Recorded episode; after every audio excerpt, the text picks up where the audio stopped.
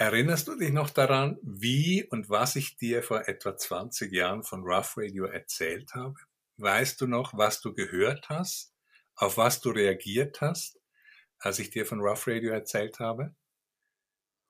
Ich kann mich da noch sehr gut dran erinnern. Ähm, ich habe dir gestern zwei Fotos geschickt, äh, wo wir ähm, bei mir auf dem Dorf damals äh, auf der Terrasse gesessen haben im lauen Sommerabend und ähm, du davon erzählt hast. Du hast mir dann ein paar Tage später, als du wieder zurück warst in, in Basel damals, ähm, zwei CDs geschickt. Und da war eine Aufnahme ähm, mit Jörg Lederach drauf und ähm, ich weiß nicht, war das seine Frau, äh, die Klavier gespielt hat? Ja.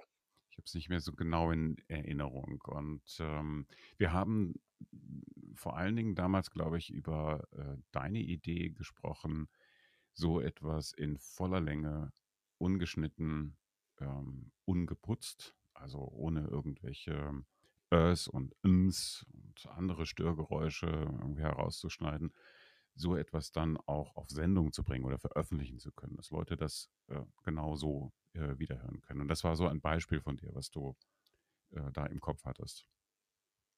Ähm, das zusammen mit ja, meiner damaligen, schon ein paar Jahre währenden ähm, beruflichen Erfahrung mit dem öffentlich-rechtlichen Kulturradio ähm, hat also bei mir jedenfalls eine starke Resonanz äh, damals ausgelöst. Mhm. Du hast, glaube ich, damals sehr viel Literaturkritik gemacht, gell?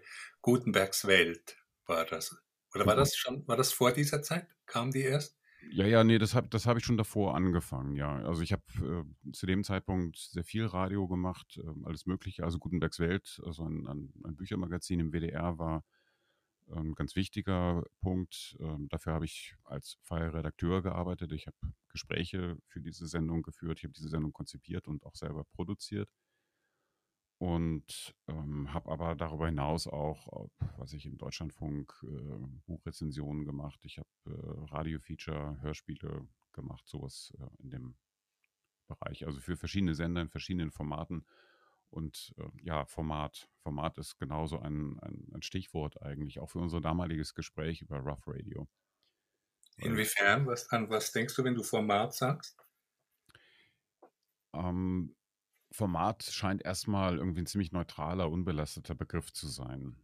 Und der hat sich aber im Laufe der Zeit, äh, und zwar der Zeit der Kommerzialisierung äh, des, auch des öffentlich-rechtlichen Radios, also der, der Quotenfixierung, äh, der, des Denkens in äh, Quoten, dass ähm, ein Programm eine bestimmte Resonanz erzielen muss, um überhaupt legitimiert zu sein, ähm, hat sich dieser Begriff des Formats ja auf eine gewisse Art und Weise verselbstständigt.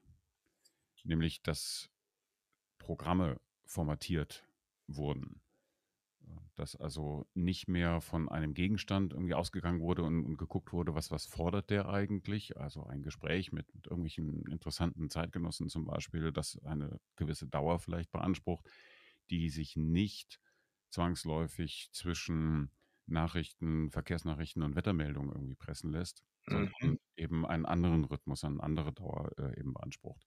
Das ist, naja, im Laufe der, ich würde sagen, äh, frühen 90er Jahre schon, hat das angefangen des letzten Jahrhunderts und ist dann, ähm, ja, äh, mit unterschiedlichen Wellen, ne? also die, die äh, öffentlich-rechtlichen Sender haben ja immer mit verschiedenen ähm, Wellen gearbeitet, die auch verschiedene Zielgruppen versucht haben anzusprechen, hat sich das so nach und nach auch auf die, auf das sogenannte Kulturradio eben ähm, durchgesetzt. Es gab dann immer noch Freiräume in den äh, außerhalb des Tagesprogramms, also außerhalb der Zeit zwischen morgens 6 Uhr und abends 18 oder 20 Uhr.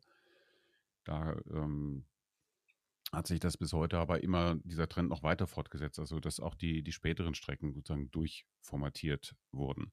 Mhm. Und, ähm, und mit dieser An- oder Einpassung von Dingen in die Formate, damit hast du dich zunehmend schwer getan. Das war also die, der Gedanke, ah, man könnte außerhalb vom öffentlich-rechtlichen einerseits, andererseits auch wahrscheinlich durch die eigenen Produktionsmittel durch Internet und so weiter, da, du könntest dir da, da einen Freiraum schaffen, den du begonnen hast zu verlieren in den Formaten, in, im öffentlich-rechtlichen Rundfunk. War das so der Zusammenhang für dich? Das war die äh, Idee, ohne dafür schon irgendwie eine konkrete Vorstellung zu haben, wie sich das umsetzen lassen könnte. Äh, das Unbehagen war da. Deine ja, Vorstellungen, äh, die mit diesem, diesem, dieser Idee Rough Radio verbunden waren, die haben so, sozusagen zum ersten Mal ähm, konkret werden lassen, äh, was das sein könnte, das andere, wie es anders aussehen könnte. Ich habe das bis dahin ähm, einfach aus so einer berufspraktischen Arbeit Geld verdienen zu müssen, äh, etc., irgendwie nie wirklich in Frage gestellt. Nur eben sozusagen dieses permanente Unbehagen, den, den, auch den ökonomischen Druck, der damit verbunden ist, dass immer wieder Programmplätze irgendwie in Frage gestellt wurden oder dann wurde, was ich, irgendeine Rezensionsstrecke im WDR von die täglich äh, Buch, Bücher vorgestellt hat, von zehn auf fünf Minuten gekürzt und so etwa. Also ne, da, da, sind ja immer auch, ähm, auch finanzielle ähm, ja.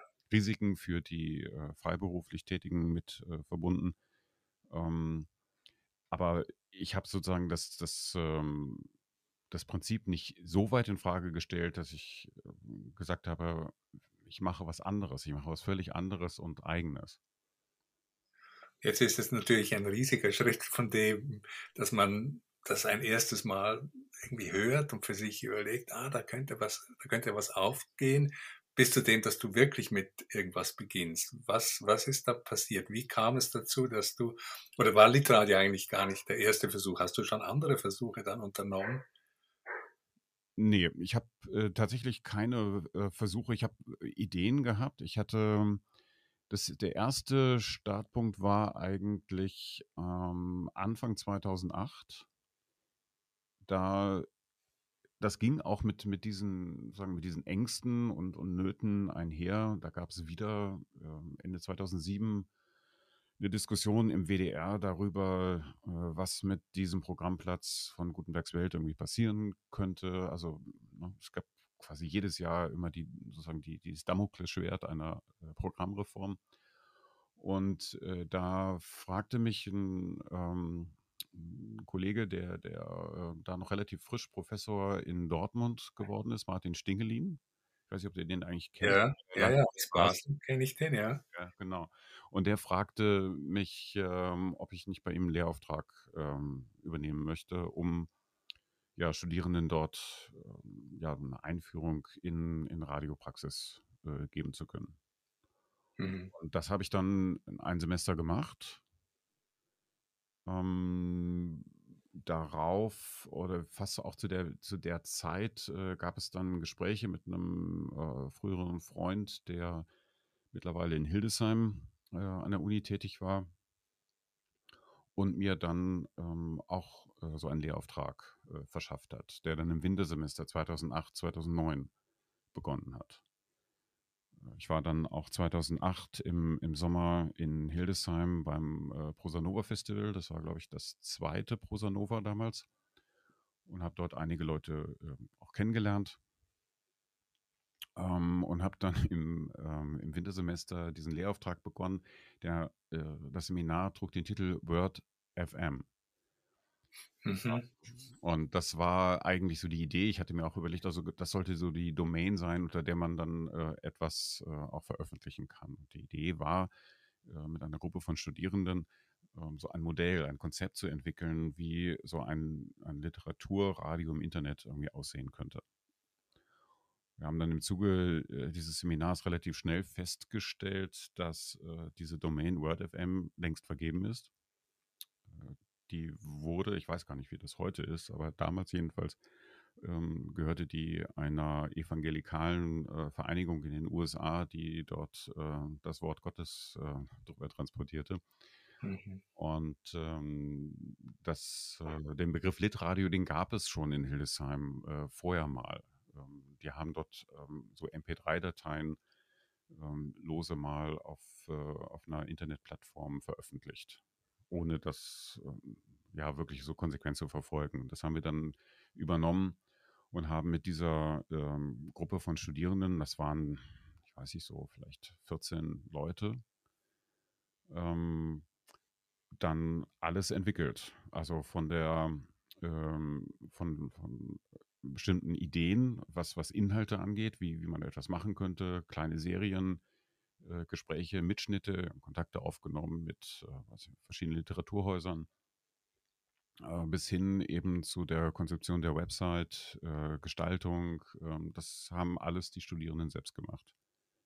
Entwicklung des Logos, ähm, und am 4. Februar 2009, also am Ende dieses Wintersemesters, ist dann Litradio online gegangen. Ja. Mhm. Hattest du eine Art pädagogisches Konzept hinter der Entwicklung von Litradio oder hat sich das halt einfach, ja, Learning by Doing, es hat sich einfach entwickelt? Du hast, du hast die Leute mehr oder weniger machen lassen und daran teilgenommen, mehr oder weniger steuernd oder gar nicht steuern? Also vorher hatte ich kein Konzept. Überhaupt nicht. Also mein Konzept bestand wirklich darin, ähm, die Möglichkeit zu nutzen, dort junge, interessierte Leute zu haben, die ja auf, auf eine ähnliche äh, inhaltliche äh, Basis äh, zusteuern, wie ich das tue, und denen ich dann aber vielleicht so ein bisschen technisches Know-how äh, beibringen kann. Das war so, so der, der, rudimentäre Ausgangspunkt. Das hat sich dann im Laufe der Zeit schon äh, verändert, wie auch, auch Litradio, äh, gleichwohl der Name so geblieben ist, äh, sich über die Jahre permanent eben verändert hat. Und ähm, der Einfluss, den, den ich da jetzt sozusagen reingegeben habe, mal stärker, mal, mal weniger stark war. Das, das hing immer eben von den Menschen ab.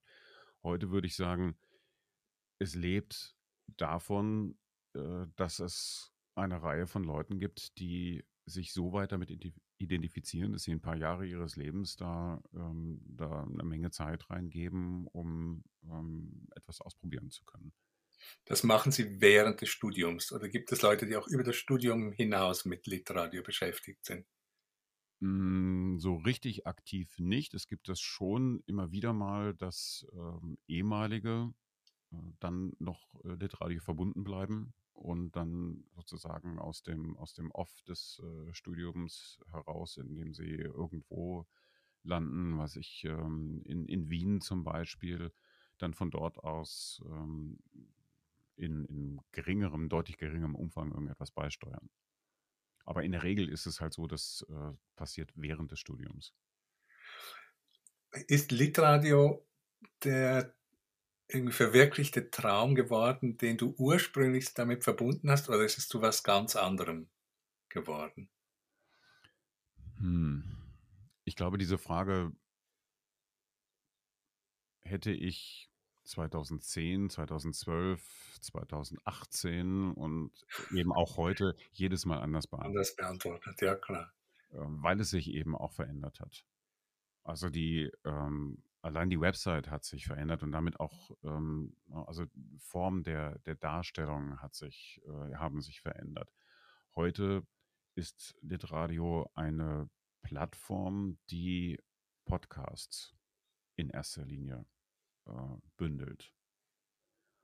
Ähm, es gibt daneben auch, ähm, das finde ich besonders gut, also das hat sich zum Beispiel auch grundlegend gewandelt, ähm, immer mehr ähm, Eigenproduktionen.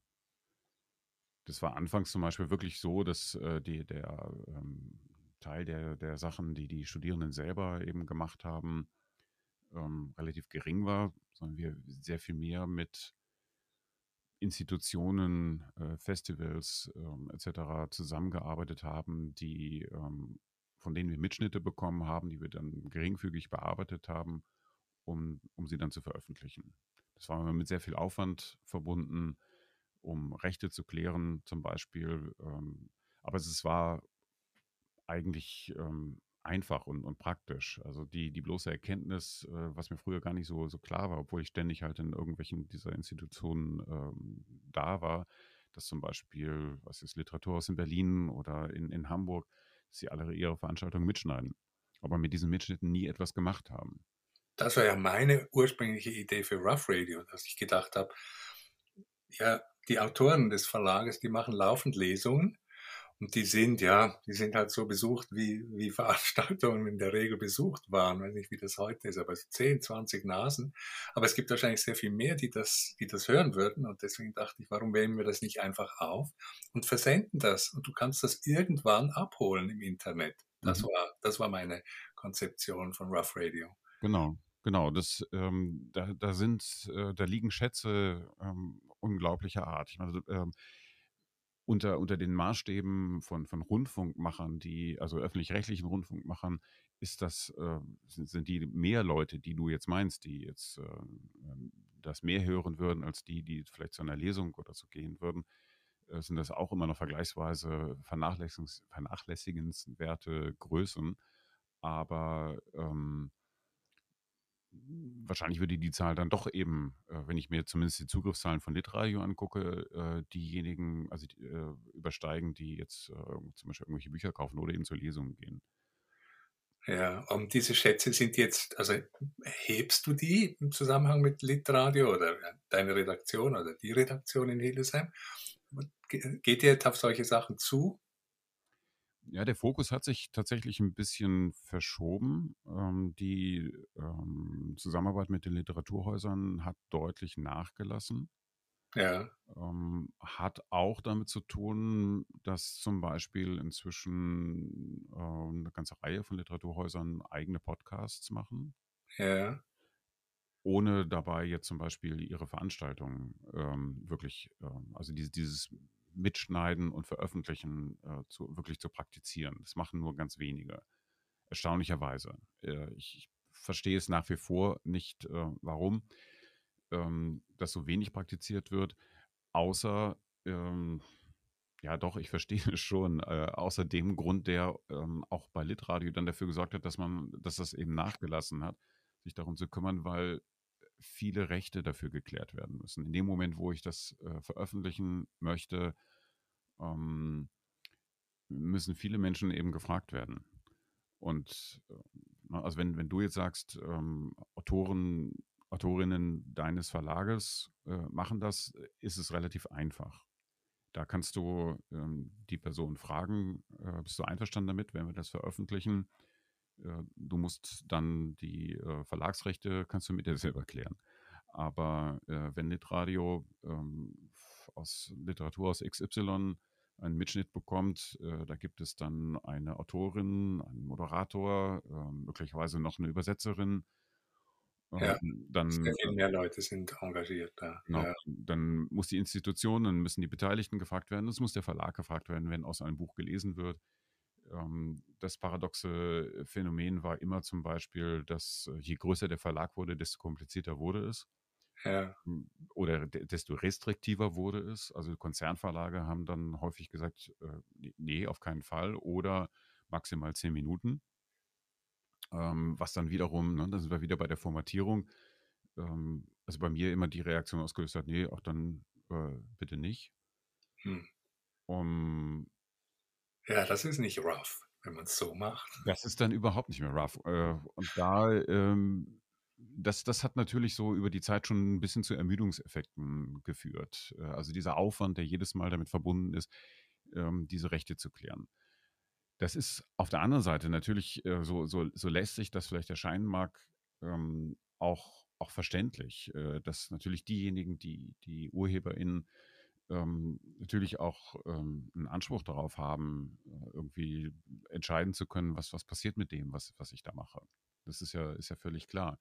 Aber sozusagen dieses, ähm, diese Offenheit oder dieses Bewusstsein dafür zu schaffen, äh, dass das irgendwie eine gute Idee sein könnte, das, äh, das zu tun, ähm, das hat, das hat lang gedauert. Also ich kann mich noch gut daran erinnern, wir haben zum Beispiel mal, ähm, das ist bis, bis heute eine der häufigsten ähm, an, angeklickten ähm, Sachen, einen kompletten Mitschnitt einer Lesung ähm, von Dietmar Dart und Andreas Platthaus von äh, Dietmar Darts Roman Für immer in Honig äh, bei Literadio veröffentlicht. Die haben eine Woche lang im Literaturhaus Frankfurt damals dieses Buch gelesen, immer im, im Wechsel ähm, mehrere Stunden ähm, am, am Abend und haben das in einer Woche geschafft, äh, dieses äh, tausendseitige Buch äh, zu lesen, vorzulesen.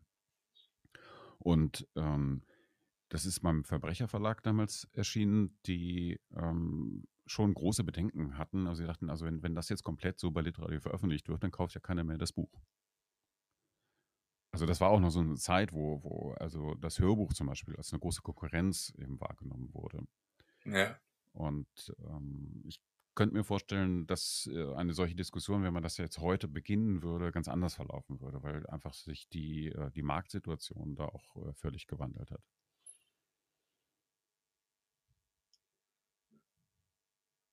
Die Literaturhäuser sind ja im Orte, wo Literatur passiert, da kann man Aufnahmen machen, darüber haben wir jetzt gerade geredet.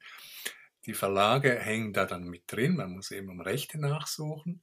Aber du könntest ja auch Kooperationen direkt mit Verlagen eingehen. Aber ich glaube auch dieses Bein ist nicht besonders stark entwickelt, hat sich wahrscheinlich gar nicht stark entwickelt. War das immer schon klar, dass Verlage vielleicht erst in zweiter Hinsicht interessant sind, weil es halt primär um Bücher und dann noch primärer um Autorinnen und Autoren geht? Oder wie, wie, wie stehst du zu Verlagen und dem, was die machen und dem, was davon für sowas wie Litradio gewonnen werden könnte? Ja, es ist eine sehr ambivalente Geschichte. Also wir haben das nie gemacht, de facto ähm, es, es, gab schon hin und wieder mal Gespräche dazu. Ähm, es ist dann aber sehr schnell klar und geworden, ähm, weil ich also solche Sachen auch nicht irgendwie selber entscheide oder so. Ich bin, ich habe zwar Litradio gegründet, aber ich bin nicht, ähm, ich verstehe mich nicht als Chef von Litradio oder so. Äh, sondern das, das müssen dann schon Sachen sein, die die Redaktion ähm, eben auch will. Ja. Und ähm, da ist eigentlich immer sehr klar, dass man, ähm, also niemand irgendwie Lust darauf hat, sich sozusagen zum Marketingwerkzeug eines Verlags zu machen. Genau, das würde man wahrscheinlich werden. Also die haben ihre Interessen und die wollen natürlich, dass ihr die dann wahrnehmt. Und das sind nicht die Interessen, die ihr wahrnehmen wollt. Genau. Ja. Also, auf der anderen Seite ähm, gibt es ja eine Reihe von Beispielen. Also nimm mal so etwas wie die, ähm, wie ich finde, wirklich tatsächlich guten Medienaktivitäten von Surkamp etwa, die auf ihrer eigenen Plattform, auf ihrer eigenen Website eben zum Beispiel auch Podcasts äh, veröffentlichen, wo dann LektorInnen des Verlags mit ähm, AutorInnen äh, zum Beispiel sprechen äh, über aktuelle Bücher. Also ne, unter Umständen ähm, hätte ich kein Problem damit, äh, dass sowas auch bei Litradio erscheint. Ähm, Erscheinen würde bedeuten, dass ihr eine Plattform mhm. seid, mhm. auf der eben auch so ein Surkamp-Inhalt stehen könnte. Genau. Aber de facto nicht steht. Nein, nein, bislang, bislang nicht. Also da, ähm, das ist jetzt auch nicht unser Ehrgeiz, ähm, das unbedingt äh, erreichen zu wollen. Also da gibt es einfach so viele andere Sachen, wo wir schon äh, einfach aus, aus Kapazitätsgründen gar nicht so, so recht hinterherkommen.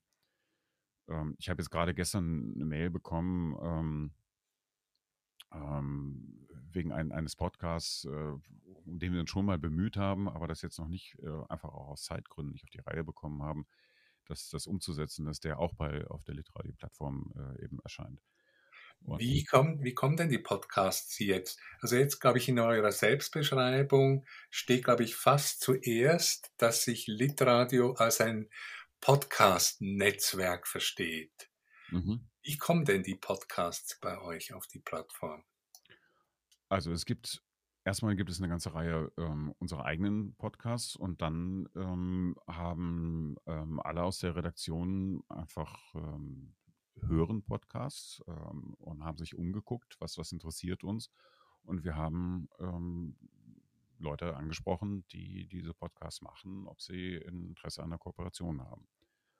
Und mhm. das, das, ist inzwischen halt, ähm, das ist auch ein Grund dafür, dass sich das gewandelt hat, weil parallel eben auch, auch Technologie sich äh, verändert hat. Das ist inzwischen ähm, eben was völlig anderes. Früher äh, ging es dann darum, also mit früher meine ich jetzt äh, die Zeit 2008, äh, 2009, wo wir Litradio gegründet haben, bis vielleicht noch ähm, 2016 oder 17 oder sowas in dem Dreh. Äh, da hätte man jetzt zum Beispiel sagen müssen, schickt mir ähm, Audiodateien und äh, die laden wir dann auf ähm, unserer Plattform hoch oder auf, da, dort, wo wir unsere Audiodateien äh, eben hosten.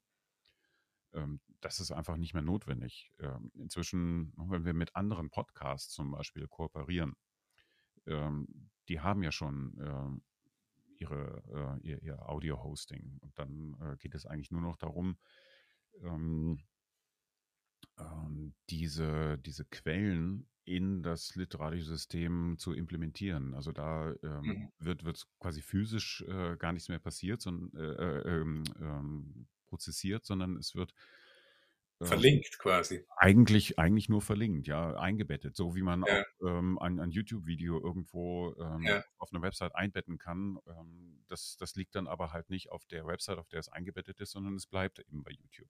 Ja, also in gewisser Weise habt ihr, sagen wir, wenn wir das als, als einfach Zahl nehmen, 2016, bis dahin habt ihr wie selber produziert, vielleicht Aufnahmen bekommen, aber die dann halt eben selber bearbeitet und insofern auch produziert. Und der große, die große Veränderung besteht darin, dass die Leute das zunehmend selber machen und ihr eben eine Art Plattform seid und die Sachen untereinander vernetzt. Es ist eine, es ist eine Mischung. Also wenn man jetzt mal guckt, was es so aktuell bei, bei Litradio gibt, dann, ähm, wenn ich das jetzt einfach mal durchgucke, äh, also wir haben zum Beispiel äh, einen tollen Podcast, den ähm, Rasha Kayat äh, begonnen hat, vor gar nicht allzu langer Zeit, ähm, Vampire. Ähm, ähm, den, den macht sie, den macht sie selbst und ähm, wir übernehmen das, genauso wie ich es eben beschrieben habe. Äh, dann gibt es aber zum Beispiel ähm, einen Podcast, der heißt äh, Komm Schatz, wir lesen ein Buch, wo ähm, hauptsächlich drei Menschen jetzt seit letzten Sommer bereits äh, äh Unendlicher Spaß von David Foster Wallace äh, lesen. Inzwischen gibt es, glaube ich, 24 oder 25 Folgen äh, davon. Das, das produzieren wir selbst.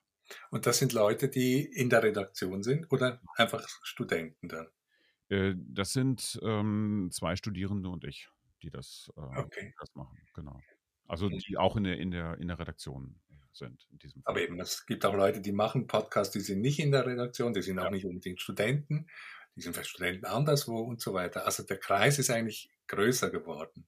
Absolut, ja. Also wir haben auch einen, ähm, was ich, einen tollen Podcast, äh, Literaturpalast Audiospur, ähm, den Tino Schlench äh, schon seit geraumer Zeit macht ähm, den man auch anderswo hören kann, also auf den, den äh, Plattformen, den üblichen Verdächtigen, Spotify, äh, Apple ähm, und, und so weiter, ähm, wo er mit ähm, ja, äh, Autorinnen, Übersetzerinnen, Journalistinnen ähm, hauptsächlich aus Südosteuropa äh, eben spricht. Und denkst du, dass sich die Welt, diese literarische Welt, internetgestützte Literatur, habe ich das vorhin genannt, dass das sich nicht nur verändert hat, sondern irgendwie qualitativ auch verbessert? Absolut. Ja, auf jeden Fall. Also es, es gibt so viele tolle ähm, Sachen, ähm, also ein, ein Reichtum, den wir uns heute, ähm, den wir heute konsumieren können, wie es das äh, früher in, in sämtlichen Kulturwellen der, der ARD und wenn man jetzt noch den, den äh, ORF und, und, den Schweizer Rundfunk äh, mit einbezieht, äh, nie gegeben hat. Ja. Die Sinn- und Unsinnfrage, ähm, Guido, für den Schluss aufgespart. Ich habe mir aufgeschrieben, das Angebot von Litradio ist so reich und ich denke, wenn mehr Menschen Litradio hören würden, wäre die Welt eine bessere weil diese Menschen dann weniger Zeit mit unsinnigen Dingen verbringen, die zerstörerische Wirkungen haben. Nun gibt es Litradio und es gibt eine Welt, deren Zustand himmelschreiend ist. Fragst du dich, wozu du Litradio machst angesichts des Zustandes der Welt? Ja, allerdings.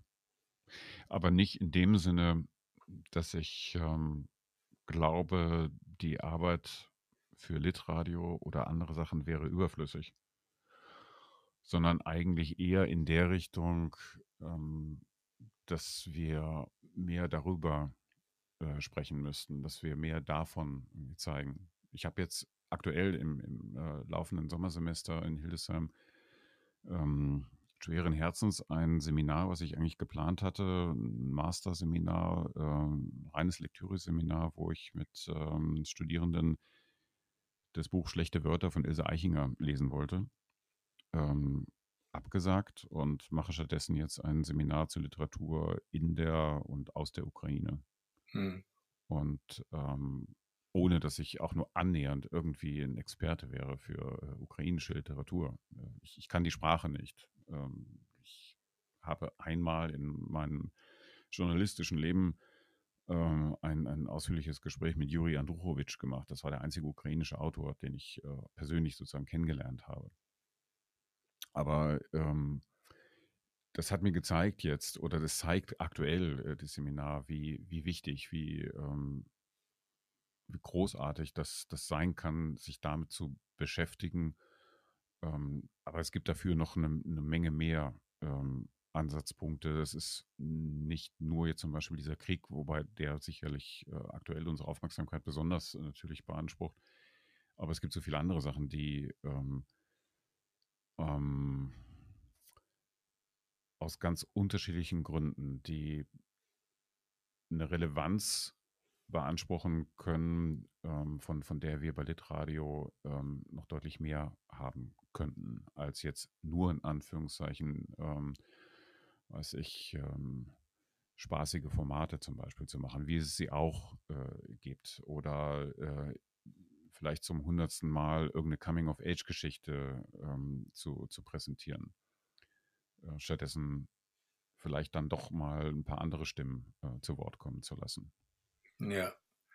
Und wenn ich es richtig verstehe, ist es, glaube ich, ein doppeltes zu Wort kommen lassen.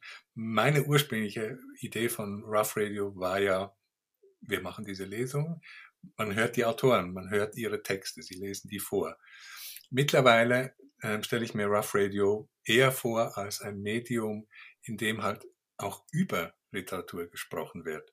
Also in dem das Sprechen über äh, einen größeren Stellenwert bekommt. Und wenn ich dich richtig verstehe, sagst du, dass das eigentlich auch eine der wesentlichen Funktionen ist, die sowas wie Litradio wahrnehmen kann, dass man eben Stimmen hörbar macht, einerseits in dem, was sie machen, das aber auch außerdem vermittelt, indem man über diese Sachen spricht und indem man eben auch sprechen lernt über Literatur und über das, was sie verhandelt an Kunst wie Welt. Ja, ich sehe nicht unbedingt eine Konkurrenz äh, darin. Ich glaube aber eben auch so, wie du sagst, dass das Gespräch über Literatur auch selbst Literatur sein kann. Ich würde es eben halt immer ein bisschen weiter fassen. Also mein Verständnis von Literatur hat sich im Laufe der Zeit eigentlich immer mehr dahin entwickelt, dass ich Literatur als ein Kommunikationssystem äh, verstehe, ähm, in dem in unterschiedlichen Aggregatzuständen ähm, etwas stattfindet, äh, Formen sich bilden und die können gesprächsweise genauso gut äh, passieren, wie sie etwa ähm, ja auch, auch gelesen werden können. Als Text funktionieren. Ja. Ja. Guido, ich mache hier mal einen Punkt, bedanke mich für diese, was weiß ich, erste halbe Stunde, in der wir miteinander gesprochen haben. Und wir setzen das Gespräch fortschlage ich äh, vor, indem wir uns dem, was wir jetzt nur so haben anklingen lassen, indem wir das wieder aufgreifen und über andere literarische Formen, wie zum Beispiel eben Gespräch, sprechen. Vielen Dank, Guido, und bis bald wieder. Ich danke dir.